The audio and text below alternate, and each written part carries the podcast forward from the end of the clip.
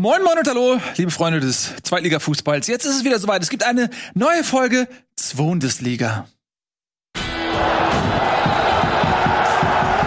Natürlich mit meinen besten Freunden Nico, zweite Liga, Backspin und Tobias. Weltklasse. Escher, ich weiß nicht. Du bist ja nicht so richtig, bist ja, na, du bist ja nicht so richtig beheimatet, ähm, emotional. Deswegen äh, habe ich deine Expertise jetzt als Bewertungsgrundlage genommen und nicht deine emotionale Örtlichkeit. Äh, schön, dass ihr da seid. Wir hatten letztes Mal eine Überraschungsfolge eingestreut und hatten dann uns auch so ein paar Hausaufgaben gegeben. Ähm, die konnte ich tatsächlich nicht erledigen, einfach weil mir leider die Zeit abhanden gekommen ist. Ähm, ich konnte nicht mal den HSV gucken. So wenig Zeit hatte ich, konnte nicht mehr den HSV gucken. Ähm, und deswegen verschiebt sich zumindest mein Düsseldorf-Take auf die nächste Sendung, mal mindestens. Aber wir haben trotzdem viele andere Dinge zu besprechen. Unter anderem haben wir ja mit Dynamo Dresden einen Verein, den ähm, Nico sich angeschaut hat, oder? Ja, vielleicht ja, ja, ja. Wir wollten ja heute so ein bisschen auf den Abstiegskampf gucken. Für alle, die es letzte Woche nicht gesehen haben, haben mhm. so jeder Verein teilweise. Wir haben wir den Abstiegskampf noch nicht so beleuchtet und da wollen wir heute hingucken. Und da sind ja so Teams wie Sandhausen, wie Hannover 96, wie mhm. mittlerweile auch Düsseldorf und eben Dynamo Dresden. Und da bist du dran, Nico, weil du hast ein bisschen dir geguckt, was haben die diese Saison so hinbekommen, beziehungsweise nicht hinbekommen. Ja, ich, ich, ich habe so auch also Leute aus dem Umfeld, also, also das, das, ich habe ja, kenne so ein paar Dresden-Fans, mit denen ich auch ab und zu mal ein bisschen aktiv bin im Austausch und habe versucht, mich mit denen so ein bisschen darüber zu unterhalten, wie dieser Verein dargestellt ist, weil er ja ehrlicherweise, finde ich, schon zu den emotionalsten Fußballclubs in Deutschland gehört, gerade wenn man die letzten Jahre sich anguckt. Da erinnere ich gerne an so ja, starkes Fanaufkommen, das auch sicherlich ähm, ab und zu mal die, die Grenze des guten Geschmacks zumindest hart angekratzt hat, wenn sie nach einem Zweitliga-Abstieg äh, Banner ausgerollt haben und der Mannschaft mitgeteilt haben, dass sie 30 Minuten haben, um die Stadt zu verlassen. Äh, es zeigt aber auch nur, mit wie viel emotionaler Enge dieser Verein ähm, zwischen Fans und Spieler und Mannschaft und dem Gesamtkonstrukt zusammengesetzt ist. Mhm. Entsprechend ist das auch eine Achterbahnfahrt, die die letzten Jahre so durchgemacht haben. Und gerade, um da vielleicht direkt drauf zu kommen, die aktuelle Situation, dass es keine Fans mehr in Sachsen in Fußballstadien gibt, ist für einen Verein wie Dynamo Dresden da auch schon doppelt hart. Ne? Zum einen keine Fans mehr im Stadion, die dich pushen. Zum anderen sind die Einnahmen für so ein doch recht wackeliges Gebilde wie in Dresden, was bestimmt auch ein insgesamt sehr teurer Verein ist, äh, nicht ganz ohne. Das sind so diese Gesamtkonstellationen, in denen man sich da befindet. Da drin stecken dann aber diese sportliche Situation mit, mit dem Trainer, der ja quasi den äh, Aufstieg in die äh, zweite Liga gerettet hat. Ähm, und äh, saisonübergreifend, glaube ich, insgesamt zehn Spiele ungeschlagen war, der Alexander Schmidt der damit dann quasi sich selber schon so einen Status erarbeitet hat, der ihm dann aber jetzt äh, im Laufe dieser Saison so ein bisschen vor die Füße gefallen ist. Ähm, denn seitdem sie die ersten vier Spiele mit zehn Punkten durchgesetzt hatten, ähm, passiert nicht mehr ganz so viel. So, da haben sie insgesamt noch zwei Spiele gewonnen. Ähm, ein sehr wichtiger Sieg jetzt äh, vor kurzem erst ähm, gegen Düsseldorf und äh, was davor das Absurde war, um das aus Bremer Sicht, am Ende bin ich ja auch immer noch als Werder-Vertreter hier in diesem Raum, ähm, da hatte Dynamo Dresden aus äh, zehn Spielen äh, neun verloren und eins gewonnen. Äh, Frage in die Runde, was glaubt ihr, gegen wen haben sie gewonnen? Dresden? Ja. Von zehn Spielen Gegen haben sie Bremen. eins gewonnen. Gegen, ja, sehr schön. Vielen Dank. Punkt an Nils Bohmhoff, den können wir uns auf jeden Fall nachher noch notieren. Ähm, was ehrlicherweise mich noch mal mehr zur Weißblut getrieben hat, als ich mir das Ganze angeguckt habe, weil die haben wirklich gegen jeden und seine Mutter verloren. Haben auch sportlich so ein bisschen das Problem gehabt, dass sie ein bisschen Aderlass hatten im, im Kader und äh, durch Verletzungen ähm, durch äh, zum Beispiel Knipping den Innenverteidiger auch echte Stützen verloren haben, genau wie Vlachlo, ich kann den Namen nicht aussprechen, Vlachlo, Vlacho Dimos, ist einer der Linksaußen, der mir ebenfalls ans Herz geht wurde aus Dresdner Sicht, die so sehr wichtig waren für diese Mannschaft. Ähm, Jetzt ist Elas wieder da, direkt mit Coronavirus auch wieder ähm, raus. Ich meine, das Problem ist da auch ist gut, das ist wieder ein anderes Thema mit der, mit der Impfquote in, in, in Sachsen. Aber der Verein hat Probleme auf dem Tisch. So, die sportlich im Moment eigentlich nur dadurch abgefedert werden, dass in dieser zweiten Liga mit äh, vor allen Dingen Ingolstadt, aber auch so ein kleines bisschen Sandhausen da unten zwei Mannschaften stehen, die sich äh, die 17 und 18 schon so ein bisschen zurechtlegen. Gerade bei Sandhausen, die wehren sich immer noch mal so ein bisschen, aber Ingolstadt, da kann man dann beim HSV noch was sagen, hat ja auch in Hamburg einfach auch den Offenbarungsrecht hingelegt hat, gesagt, dass sie in dieser Liga im Prinzip nichts zu suchen haben. Das ist so das Einzige, worauf Dresden sich so ein bisschen berufen kann, hat aber natürlich auch noch jetzt aber noch ein bisschen was vor der Brust. Ähm, muss am 16. gegen Karlsruhe ran, die im Mittelfeld stehen und ständig in der Lage sind, wie in der Rest in dieser Liga auch, irgendjemandem Bein zu stellen. Also das äußerst undankbar für Dresden, weil sie da drei Punkte holen müssen. Dann kommt das Sachsen-Derby gegen Aue, das darfst du nicht verlieren. Und dann spielst du gegen Ingolstadt. Wenn du in diesen drei Spielen eventuell nicht die Punkte holst, die sieben, die da vielleicht auf dem Tableau stehen, so erstmal auf dem Papier, dann kannst du davon ausgehen, dass Schmidt im Winter weg ist und dass es einen neuen Dresden-Trainer gibt. Wenn er diese Punkte holt, dann kann man wahrscheinlich durchatmen. Und ich finde auch in der Gesamtbetrachtung, das ist so ein bisschen vergleichbar zu Bochum in der ersten Liga. Die kommen, Dresden kommt mit so viel Enthusiasmus und so viel Euphorie und auch mit so viel Juhu-Fußball eigentlich immer. Ein bisschen limitierter dann noch manchmal. Das ist alles noch ein bisschen wilder auf dem Platz, aber kommt mit so viel Euphorie da hoch, dass sie es auch irgendwie verdient haben, aus meiner persönlichen Sicht genauso wie Rostock in dieser Liga zu bleiben. Ähm, insofern ähm, wird spannend. Ich glaube aber auch, dass dieser Keller im Moment genau, also es ist, die Tabelle halbiert sich ja so langsam. Abstiegskampf geht auf Platz 10 bei Werder Bremen los und äh, oh mal Gott. gucken, wie sich das bis zu seinem Ende auslebt. ich wollte nur wissen, ob ihr da seid. ja, wir sind noch da und wach. Ich bin ganz begeistert. Du hast deine Hausaufgaben richtig gut gemacht. Ja, sehr gerne. Ich habe doch gesagt, ich, hab, ich, ich finde das ja, aber ich kann das voll verstehen. Ich, ich kenne diese Wochen auch, äh, Nils, in denen man auch einfach überhaupt gar keine Zeit für irgendwas hat. Und Real Talk, ich habe eine Woche lang hinter meinen Dresden-Freunden hinterhergekämpft, um mir von denen auch mal eine Sicht zu geben, wie die das sehen. Hab dann viel selbst recherchiert, hab mir im Prinzip alles nochmal bestätigen lassen, plus ein paar Namen.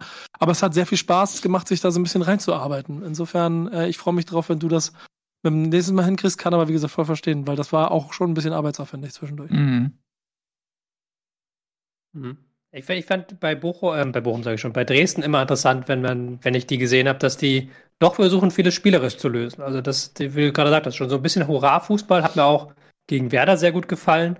Ähm, erklärt da vielleicht auch so ein bisschen die Ergebnisse, weil sie dann auch manchmal, wenn sie in Rückstand gehen, eben das nicht mehr schaffen, das zu drehen. Ähm, genau.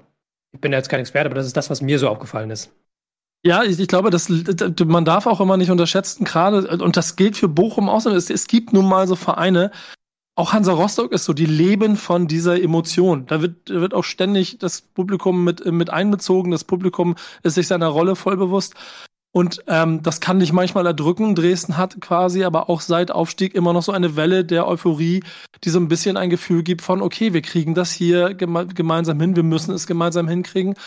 Und Sportvorstand Becker hält auch noch so ein kleines bisschen den, den, den, den, den schützenden Arm drüber, der wohl auch, das ist dann auch wieder eine interessante äh, äh, so Inside-Note, die ich dann herausgefunden habe, mit dem Trainer wohl auch eine persönliche Bindung hat, die wiederum dazu führt, dass vor der Länderspielpause die Trainerfrage gestellt wurde, er aber sich dagegen entschieden hat und Schmidt den Rücken gestärkt hat. Kenne ich alles von einem anderen Verein aus dem Norden. Ähm, wie weit das reicht, das werden halt die nächsten Spiele zeigen. Gut, interessant, sehr, sehr interessant. Ähm, ich bin auch der Meinung, dass ein Verein wie Dresden und auch, ähm, Rostock und so weiter auf jeden Fall ähm, in die, ja, sag ich mal, mindestens zweite Bundesliga gehören. Das sind einfach große Vereine mit vielen Fans, mit Tradition. Hm, das wäre schade, wenn die beiden Aufsteiger direkt wieder runtergehen würden. Aber ich glaube es auch nicht. Ich glaube nicht, dass, also beide steigen auf jeden Fall nicht ab, glaube ich. Ich glaube, einer wird es mindestens schaffen. Sag ich jetzt mal. Ja, allein schon durch die Ingolstadt-Situation, die ja quasi weg sind schon. Ja. Ähm, gefühlt, also so gefühlt, dass ähm, Freude dafür der zweiten Liga, das macht es ja dann einfacher für viele da unten. Ja. Und, und das, das also Schöne ist ja, also Entschuldigung, Entschuldigung, Tobi. Nee, Tobi. Mach weiter. Ich meine, das, das Schöne aus Zweitligasicht und Werder Bremen tut ja alles dafür, um ein weiteres Jahr dran zu hängen. Äh, wenn man nach unten guckt, kriegst du so mit Waldhof Mannheim, Saarbrücken, Kaiserslautern, Magdeburg und selbst Meppen und Osnabrück aus Bremer Sicht kriegst ja, kriegst ja was Video, kriegst ja was zurück, weißt du, da, also das, die machen sich das richtig muckelig gerade so in dieser zweiten Liga, da die ganzen Mannschaften. Mir gefällt das. Ja. Ja, bei Bremen muss man äh, mal abwarten. Ne? Also klar, die haben jetzt auch wieder verloren. Äh, 2-1 gegen Kiel. Äh, schön gewartet mit der Verkündung des neuen Trainers, denn der stand ja noch in Kiel unter Vertrag. Er ist ja am. Das war, das war so eine Frechheit, ey. Am siebten Spieltag. Bevor, bevor, ihr, Bevor er darauf überleitet, würde ich gerne noch mhm. beim Abstiegskampf kurz bleiben. Ähm, also, so, da sind wir noch mit dem dritten. Wollte gerade sagen. Nee, nee, nee, nee, nee, verlassen, Tobi. Also. Nee, nee, nee, mein Freund. Ähm, weil ich habe ja, ich habe die undankbare Aufgabe, jetzt quasi Pandoras Box zu besprechen. Nämlich den Hannover 96, die am Morgen 0 zu 4 gegen Karlsruhe untergegangen sind ja. und sich auf dem Relegationsplatz befinden. Und die seltsame Situation ist, dass dieses VOD erscheint am Dienstag, ja. Und wir haben es aber am Montagmittag aufgenommen. Und im Moment, Stand jetzt, diese Aufnahme ist Jan Zimmermann noch Trainer. Er wurde aber seit Samstag war der Spieler, glaube ich, wurde er nicht mehr auf dem Trainingsplatz von Hannover 96 gesichtet. Und man geht davon aus, dass er auch nicht mehr Trainer ist. Also es kann gut sein, dass ich jetzt quasi was bespreche und ihr wisst aber eigentlich schon, ja, der ist gar nicht mehr Trainer. Der, der ist schon längst weg. Aber mhm. sämtliche Hoffnungen, die man sich vor der Saison in halt diesen relativ unbekannten Jan Zimmermann mhm. gesetzt hat, dass er halt, dass man damit ein junges Trainertalent verpflichtet, der die Mannschaft weiterentwickelt, die haben sich in Luft aufgelöst, muss man sagen.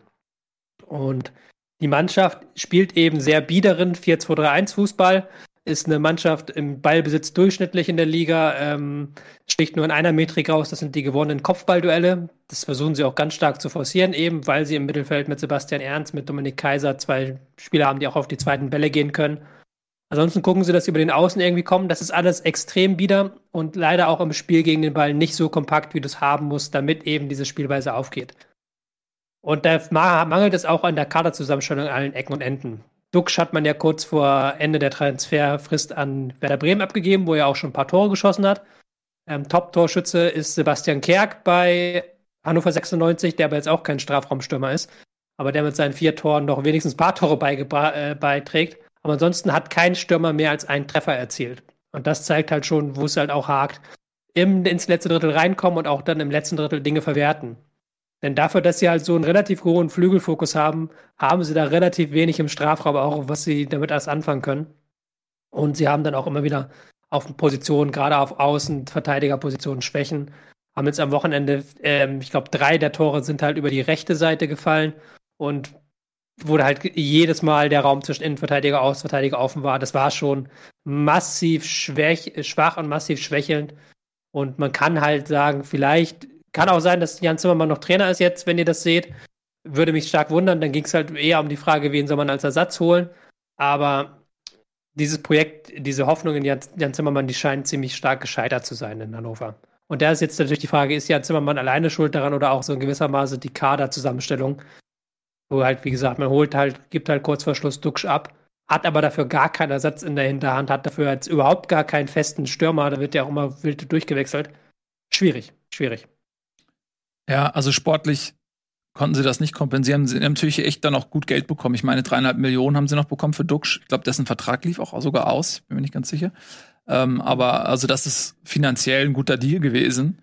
Aber du musst das natürlich irgendwie kompensieren. Und jetzt hast du da vorne ja einen Hinterseher, der eben zwar die Größe hat, so ein bisschen Tirode-mäßig von der Statur, aber einfach überhaupt nicht wie Tirode spielt, ne? sondern auch ja einfach überhaupt gar nicht so ein klassischer Strafraumstürmer, Abschlussstürmer ist, ja, ähm, der auch vielmal auch gerne mal über die Flügel oder so ausweicht. Mm, also da, da fehlt es auf jeden Fall. Ja, Hannover Weidand, macht, der auch nicht spielt. Ja, genau, ähm. der vielleicht am ehesten noch so diese Rolle ausfüllen kann. Aber bei Hannover ist es echt ein bisschen besorgniserregend, weil eigentlich war ja der Plan, jetzt mal wieder oben anzugreifen und auch den Aufstieg mal wieder ins Visier zu nehmen.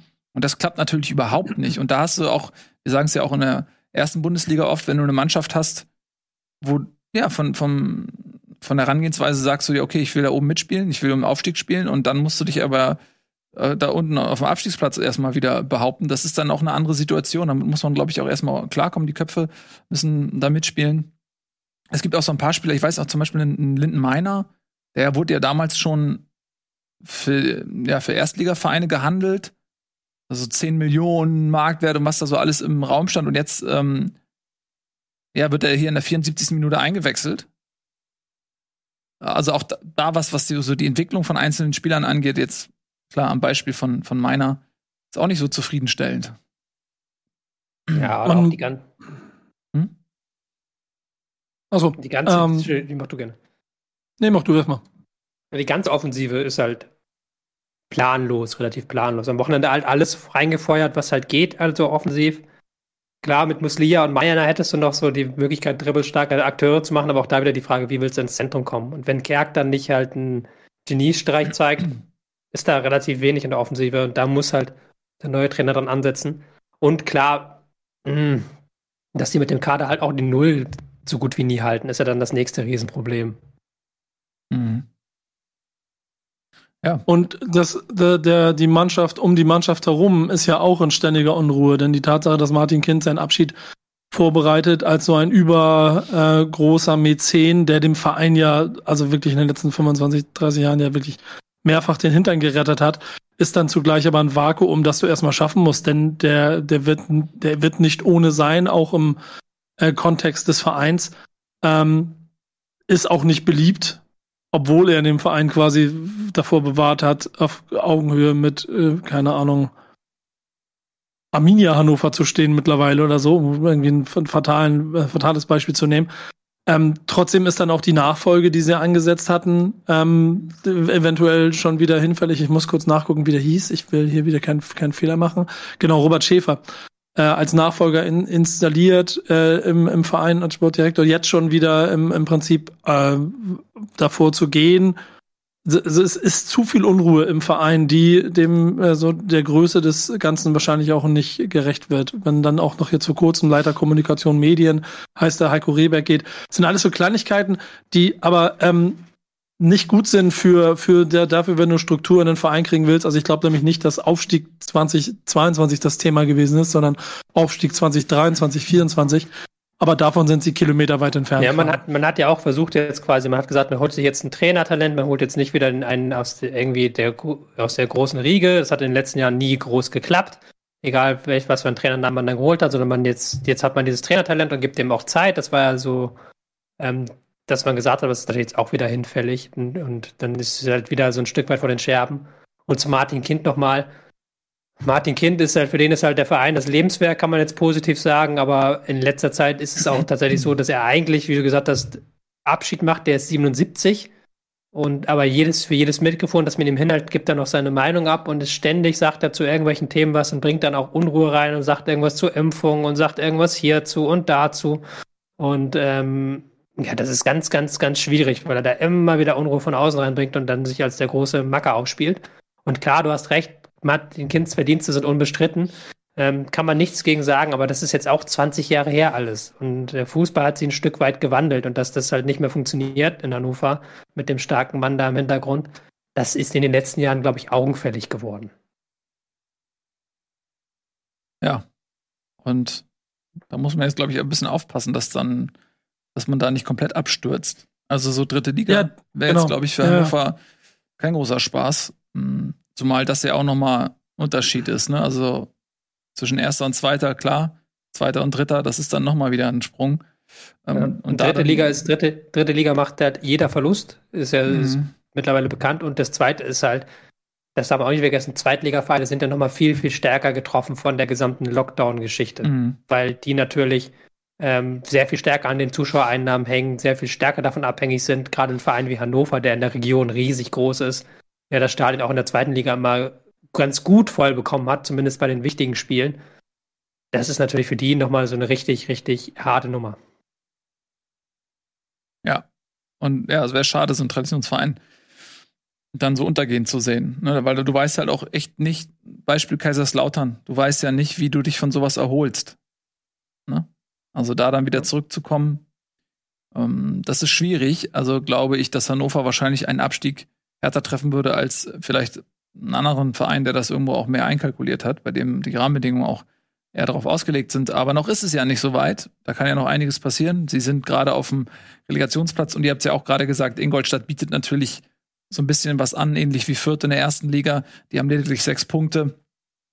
Und dann hast du einen direkten Abstiegsplatz und das muss das Ziel sein für Hannover, den in erster Linie mal zu vermeiden und dann äh, mal gucken, wohin es noch geht. Also es sind ja ist ja noch nicht mal die Hälfte der Saison. Aber wie gesagt, in der dritten Liga, in der dritten Liga formieren sich da Mannschaften gerade, die sich alle über die letzten Jahre so konsolidiert haben und jetzt alle mit Macht nach oben drücken. Ähm, das wird ein ganz, ganz wichtiges Jahr für Hannover jetzt gerade. Mhm. Und du hast ja das Problem, du, du finanzielle Punkt ja, A. B, so eine Mannschaft wie Dresden, worüber ich gesprochen habe, und auch so eine Mannschaft wie Aue, die lebt dann im Zweifel davon, wenn im Frühjahr die Fans wieder da sein dürfen, spätestens dann hundertprozentig und äh, denen dann auch mal Punkte äh, zu Hause lassen, indem sie den Gegner kaputt schreien. Das hast du in Hannover halt nicht. Weil es seit Jahren diesen Zwist zwischen Vereinen und äh, eben auch Kind-Dynastie gibt. Mhm. Ähm, einen Verein im Abstiegskampf möchte ich noch kurz beleuchten, weil die am Wochenende gegen Werder gespielt haben und ich die immer verfolge ja, ganz, ganz gerne. Ja, Holstein Bohr in der Wunde, Tobias Escher. Bohr in, Bohr in der Wunde, okay. ja. Weil Holstein Kiel, das hat mich, ich habe mich, ich habe mir ab und zu geguckt und ich fand, die waren halt nie richtig schlecht. Und ich habe mir immer gefragt, wie schaffen die das dann nicht unten raus? Und dann guckst du das Werder spielen, in der sie die erste Halbzeit komplett dominant sind und auch 60% Ballbesitz haben und wirklich sich Chancen arbeiten. Und dann fällt dieses 1-1 durch einen Keeper, der rausläuft, völlig irrwitzig und dann nicht im Tor ist. Und ich glaube, Füllkrug war es, der den Ball dann nur noch ins leere Tor aus, 20, äh, aus 30 Metern rein buxieren musste, was er sehr schön gemacht hat, aber auch dann Riesenfehler. Da siehst du wieder, warum Kiel da unten feststeckt, aber auch wie sie da unten rauskommen wollen, eben mit spielerischen Mitteln. Und das hat mir sehr gut gefallen. Deswegen habe ich auch große Hoffnung, was Kiel angeht, weil die eben fußballerisch sehr, sehr gut bestückt sind, sage ich mal so. Mit einem Heutby im Mittelfeld, klar, der defensiv nochmal drei Schippen schlechter ist, als er beim HSV eh schon war, aber der eben dann die guten Pässe spielt. Bartels vorne drin. Also das ist schon eine offensiv starke Truppe und denen traue ich zu, dass sie da ein bisschen jetzt rauskommen, auch mit dem neuen Trainer. Ja, ich denke auch, dass Kiel da sich so ein bisschen unter Wert verkauft hat im ersten Saisondrittel. Ja, ja. ich habe es ja vorhin schon mal ich so meine, die hatten. Bitte? Ich meine, die hatten ja einen überragenden Trainer, ne? der jahrelang mhm. super Fußball mit denen gespielt hat und dann halt ähm, aus, aus, aus, eigenen Stücken, halt einfach, einfach äh, seit eigenen Stücken dann gegangen ist, weil er gemerkt hat, er kann der Mannschaft nicht mehr weiterhelfen. Was ihn ja noch zu einem noch größeren Trainer macht an irgendeiner Stelle, weil er den Weg frei gemacht hatte, mit Kiel wieder das sein kann, was sie vorher schon waren. Ähm, ich finde aber auch genau das, was ihr auch gesagt habt, dass die Truppe nicht dahin gehört, wo sie die ganze Saison bisher gesteckt hat und deshalb irgendwie so ein, so ein Sleeping Giant ist, auf den man auf jeden Fall noch aufpassen muss. Denn ich glaube nicht mehr, dass die, die, die werden nicht mehr um Platz 3 spielen, aber sie werden auch hier wieder, und das ist die gebetsmühlenartige Rede, die ich hier über weiterhin 14 Mannschaften in dieser Liga halte, die werden noch ganz vielen Menschen, ganz, vielen Vereinen ganz wehtun, weil sie ihnen auf einmal Punkte wegnehmen. Da bin ich mir ziemlich sicher. Ja, Werder Bremen haben sie auch Punkte weggenommen. Ähm, ja. Und das, ich wollte es vorhin schon mal sagen, kuriose Randnotiz, dass eben ja der neue Trainer Bremens ja noch unter Vertrag stand bei Holstein Kiel bis zum siebten Spieltag. Meine ich, war ja auch selber noch Trainer. Und dann ähm, ist er, also gab es Verhandlungen mit Kiel, die mussten ihn ja erstmal freigeben, haben natürlich auch irgendwo ein Eigeninteresse, ihn da von der Payroll zu kriegen, nehme ich mal an. Aber haben natürlich, Nachtigall, ich höre dir unken, sagt man das so, ähm, natürlich das direkte Duell abgewartet. Und das finde ich aber auch total verständlich aus Kieler Sicht. Also, weil warum sollen sie den Trainer, der auch natürlich über Insider-Informationen verfügt, der die Mannschaft sehr, sehr genau kennt, warum sollen sie dann ähm, dem Konkurrenten das alles quasi überlassen, kurz bevor man gegeneinander spielt? Von daher finde ich das absolut verständlich. Ist jetzt halt maximal blöd gelaufen für Werder, nicht? Also mit Trainer nicht freigegeben, klar. Äh, und jetzt auch noch der Interimstrainer musste dann noch kurzfristig in Quarantäne, weil er sich mit Corona, äh, musste in Quarantäne, weil er sich angesteckt hat, ich bin mir gar nicht sicher, aber egal. Und dass sie jetzt quasi den Interims-Interimstrainer da ranholen mussten, um dieses Spiel irgendwie zu betreuen, das liegt auch wieder Bände. Ähm, und da, da können wir sportlich noch gleich zu kommen, weil es dann ja auch noch einen Konflikt gegeben hat zwischen der Meinung äh, von Füllkrug und der Meinung von Christian Brandt. Ähm, aber Fakt einfach, dass diese ganze Transfer, Trainer-Transfer-Sache so absurd war, weil Christian Brandt im, im Interview nach dem Spiel selber quasi sich beinahe verplappert, indem er sagen will, äh, ja, aber das kann Ole Werner dann ja ab morgen, äh, ich meine, der Trainer ab morgen ja besser machen. Und äh, offiziell in der Verlautbarung es hieß, dass man sich in der Nacht erst geeinigt hat. Also, sagen wir so, in den 90er Jahren hat sich das angefühlt wie, okay, es muss wirklich irgendwie noch. Es war klar, dass es einfach nur darum ging, wir geben einfach den nicht frei, bevor wir nicht das Spiel durchhaben. Und da bin ich voll bei dir, Nils. Hätte ich ganz genauso gemacht. Und das ist dann aber auch äh, zumindest eine größere Prise von dem gewesen, warum sie das Ding dann noch gewinnen. Und dazu kommt dann halt, dass Bremen halt auf einmal einen äh, Systemwechsel hat. Da Bremen ja in den letzten Wochen bekannt für Konstanz war und für guten Fußball, den sie gespielt haben, ähm, war es dann nur nachvollziehbar, dass sie mal das System wechseln und auf einmal mit einer Doppelsechs spielen, was offensichtlich der Hälfte der Mannschaft nicht als Alibi äh, ge gereicht hat, der anderen Hälfte aber schon, um dieses Ding dann in Kiel zu verkacken. Darf ich mal nicht sagen, das schön ver zu verhauen. Sag mal, weil was mich so ein bisschen bei Bremen jetzt, ich habe das Spiel jetzt nicht gesehen, aber ja, also was nach dem, was ich so äh, gehört und gelesen habe, war es ja durchaus verdient dieser Sieg für Kiel. Und was ich mich da bei Bremen frage ist, da waren jetzt ja eigentlich diese größten Verletzungssorgen nicht mehr gegeben. Du hast Füllkrug und Duxch, die fit sind. Du hast Toprak eben hinten den wichtigen Innenverteidiger, der fit ist, äh, groß, der fast einzige Sechser am Kader ist auch wieder da. Ähm, also, dass jetzt auch quasi die Erklärung wegfällt, oh, da fehlen viele Säulen irgendwie.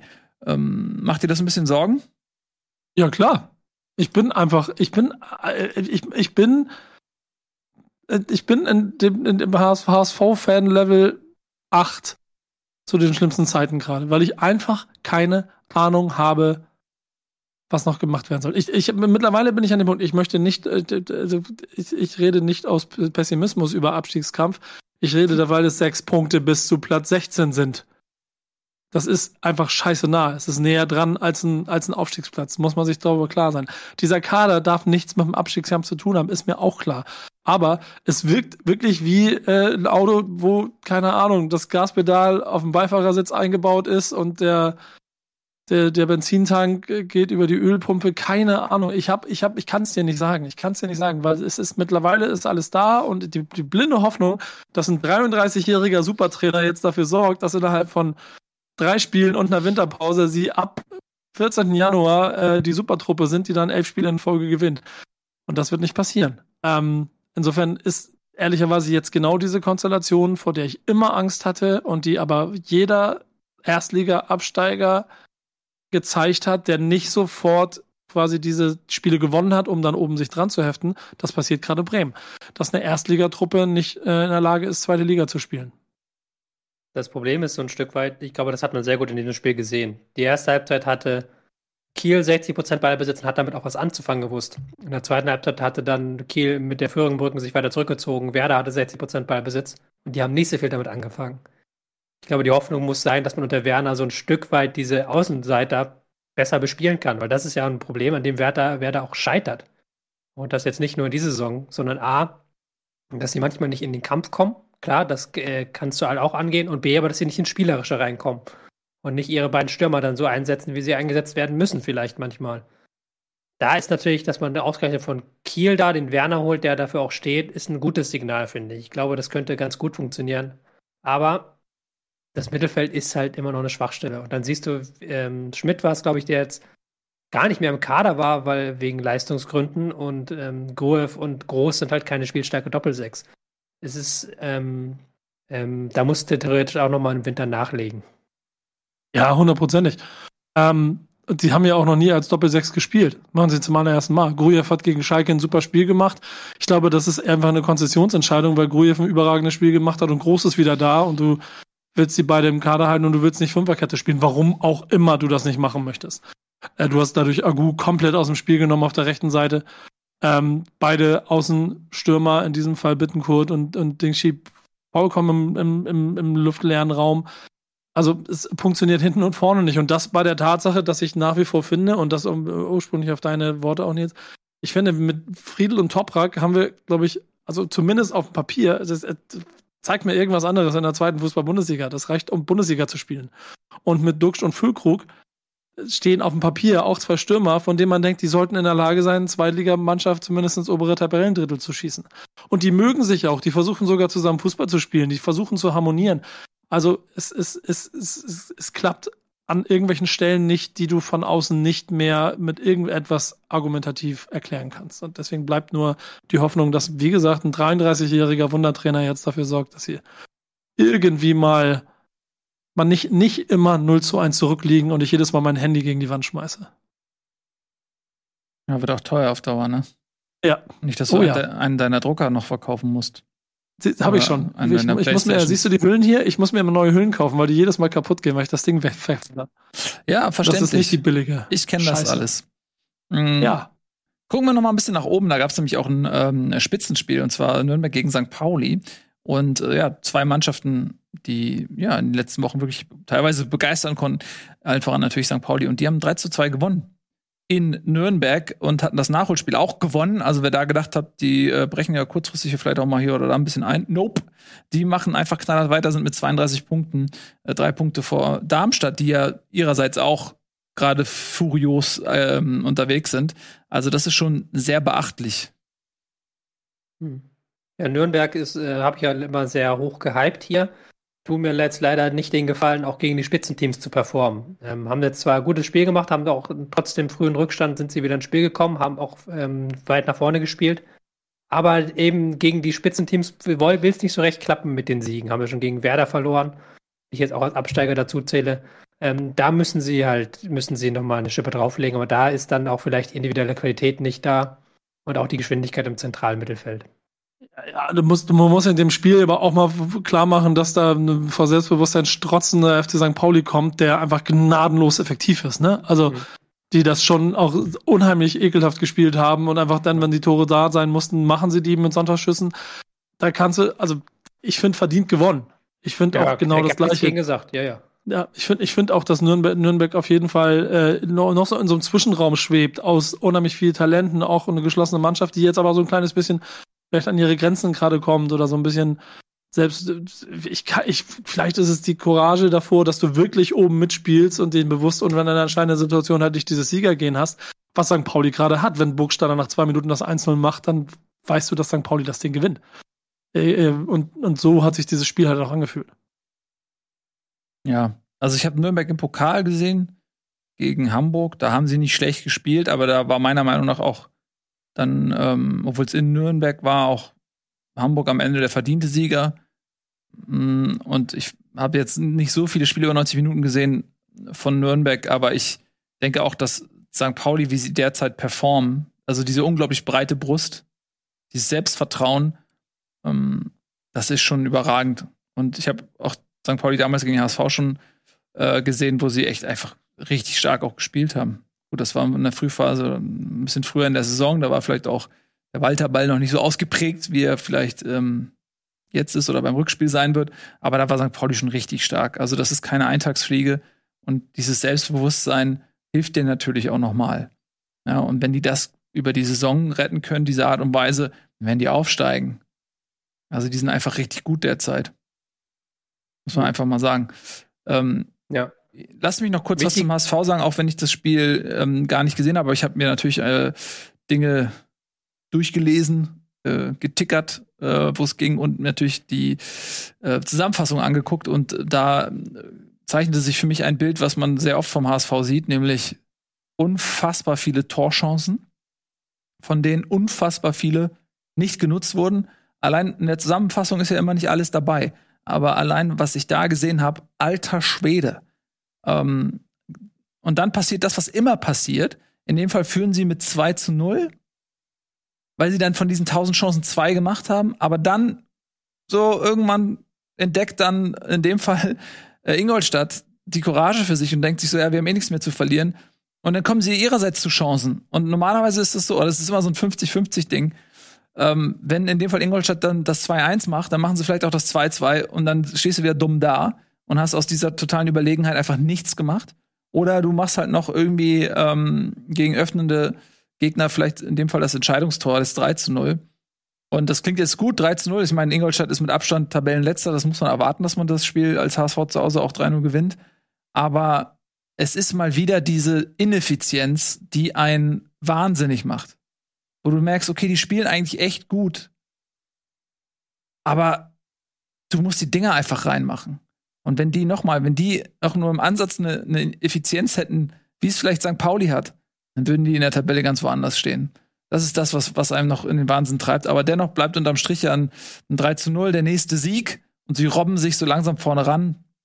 Und ich muss sagen, das ist mal wieder eine Mannschaft so, die mir für den Moment Spaß bringt. Ich weiß nicht, wie es am Ende ist. Ich habe meine Erwartungshaltung ist jetzt auch nicht mehr so die höchste, aber macht zum Zuschauen einfach echt Spaß. Insbesondere Ali Du habe ich ja letzte Woche auch schon oder in der letzten Sendung auch schon gesagt.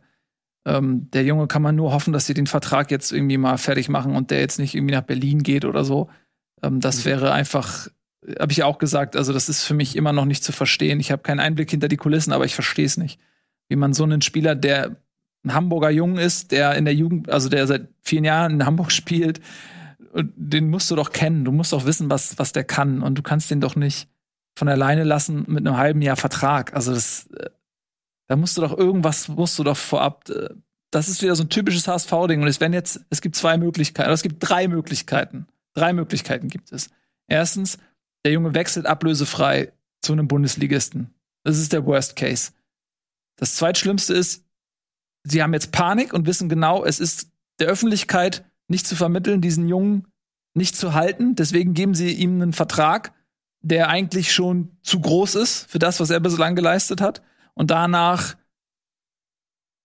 ruft er sein Potenzial nicht mehr ab, stellt sich raus, okay, das war jetzt so, so ein bisschen wie so Ito oder so, gab es ja auch viele Spieler, Peter Arp und so, die dann danach nicht mehr, nach dem ersten Halb ihr Potenzial nicht mehr abrufen konnten und dann hast du da fünf Jahre Vertrag für einen, für einen überbezahlten Spieler, den du nicht mehr los wirst. Das wäre das zweite HSV-Szenario. Und das dritte wäre, dass sie ihm einen Vertrag geben ähm, und der Junge weiter seine Leistung bringt und alles ist wunderbar. Und ich hoffe wirklich zur Ausnahme mal auf das dritte.